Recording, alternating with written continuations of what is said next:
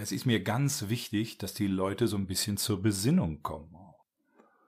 Also mein neuestes Projekt, ich schreibe jetzt auch, und zwar ein Kalender, also ein Abreißkalender. Ich möchte auch mit anderen Menschen teilen, was ich nicht weiß. Ich habe auch schon angefangen. Den 27. Mai habe ich schon, der geht so. Also steht drauf, 27. Mai und dann, wenn der Fluss, den du überqueren willst, ausgetrocknet ist, dann warte auf die Regenzeit. Ja, ja, muss man erstmal sacken lassen. Ja, oder 2. Oktober auch schon fertig. Wenn du unbedingt mit dem Kopf durch die Wand willst, dann zieh vorher um. Vielleicht in ein Tipi. 29. Februar. Wenn es beim ersten Mal nicht gleich klappt, lass es bleiben. Auf diese Weise sparst du auch das Geld für die Selbsthilfeliteratur. Oder 1. Januar. Wenn du dich so fühlst, wie du aussiehst, na dann leg dich wieder hin.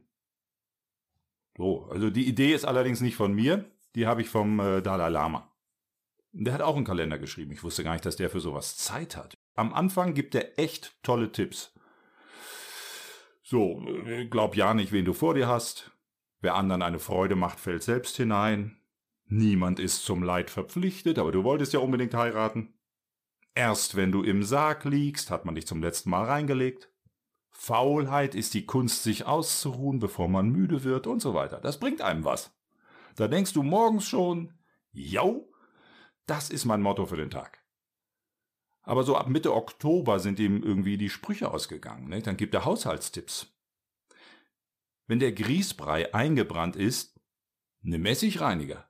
Oder bei Sonnenbrand schmier Quark drauf. Ich habe hier auch noch ein paar Dalai Lama Sprüche mitgebracht. Zum Beispiel diesen.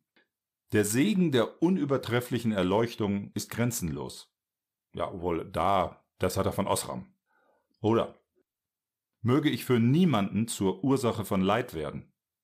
Zu spät. Ist schon passiert. Der Dialog ist die einzige Methode zur Lösung von Konflikten zwischen Mann und Frau. Ja, genau. Und die Erde ist eine Scheibe.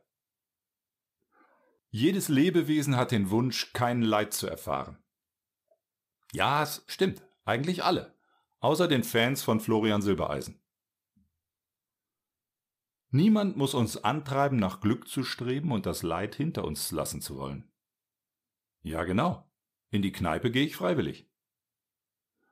Zum Zeitpunkt des Todes ist nur ein geschulter Geist wirklich von Bedeutung. Oh. Die Dinge sind, wie sie sind und nicht, wie wir sie gerne hätten, sagte meine Tochter, als ich sie darum bat, ihr Zimmer aufzuräumen. Ich hätte ihr nicht den Abreißkalender mit Dalai Lama Sprüchen schenken sollen. Wenn die Samen, aus denen das Leid entsteht, weniger werden, dann wachsen auch die Früchte nicht mehr nach. Ja? Irgendwann hat Papa Kelly aufgehört, Kinder zu zeugen.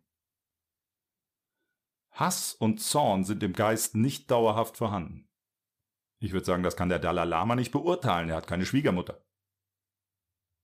Nichts auf der Welt ist von Dauer. Ja, außer atemlos auf Ü30-Partys. Die Wirklichkeit an sich ist weder gut noch schlecht. Es sei denn, der Urologe tastet gleich deine Prostata ab, dann ist sie schlecht. Die Ursachen für eine menschliche Geburt zu schaffen, ist ausgesprochen schwierig. Och, Herr Lama, also das geht so. Wenn Mami und Papi sich ganz doll lieb haben, dann steckt Papi sein und, und so weiter. Unsere Alltagserfahrung gaukelt uns eine Wirklichkeit vor, die es so nicht gibt. Ja, ich weiß nicht, ob diese Aussage auch bei der Kommunikation mit Behörden hilft. Neulich wurde ich geblitzt. Da gibt es so einen Anhörungsbogen. Und da habe ich dann geschrieben, sehr geehrtes bayerisches Verwaltungsamt, unsere Alltagserfahrung gaukelt uns eine Wirklichkeit vor, die es so nicht gibt. Ich war das gar nicht. Alle zusammengesetzten Erscheinungen lösen sich am Ende auf. Sie sind unbeständig, flüchtig und vergänglich. Ja, ich wusste gar nicht, dass es da, wo der Dalai Lama wohnt, auch Ikea gibt. Wir müssen uns die Frage stellen, ob die Zeit, wie wir sie kennen, tatsächlich existiert. Ja. Und anschließend müssen wir uns die Frage stellen, ob der Dalai Lama, wie die Zeit ihn kennt, tatsächlich existiert. Erst das Vertrauen in den Weg öffnet uns das Tor zur Befreiung. Mit GPS in die Kneipe.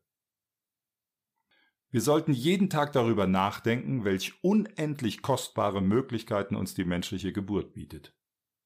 Ja, wenn wir Gynäkologen sind, zum Beispiel die Abrechnung nach Ziffer 1025, 1026 und 1027 der Gebührenordnung für Ärzte. In allen Wesen schlummert der Same der Vollkommenheit. Ja, nur bei einigen Wesen ist er halt sehr, sehr klein. Bei meinem Bruder zum Beispiel hat er nur Plancklänge, also 10 hoch minus 35 Meter.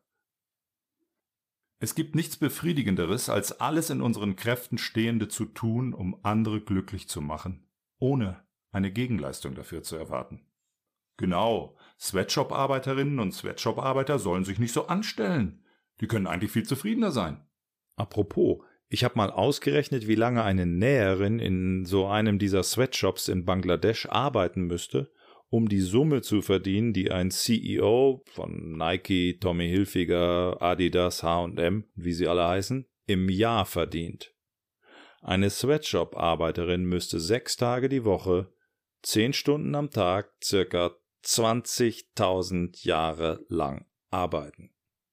Aber die wollen nicht. Familie ist denen wichtiger.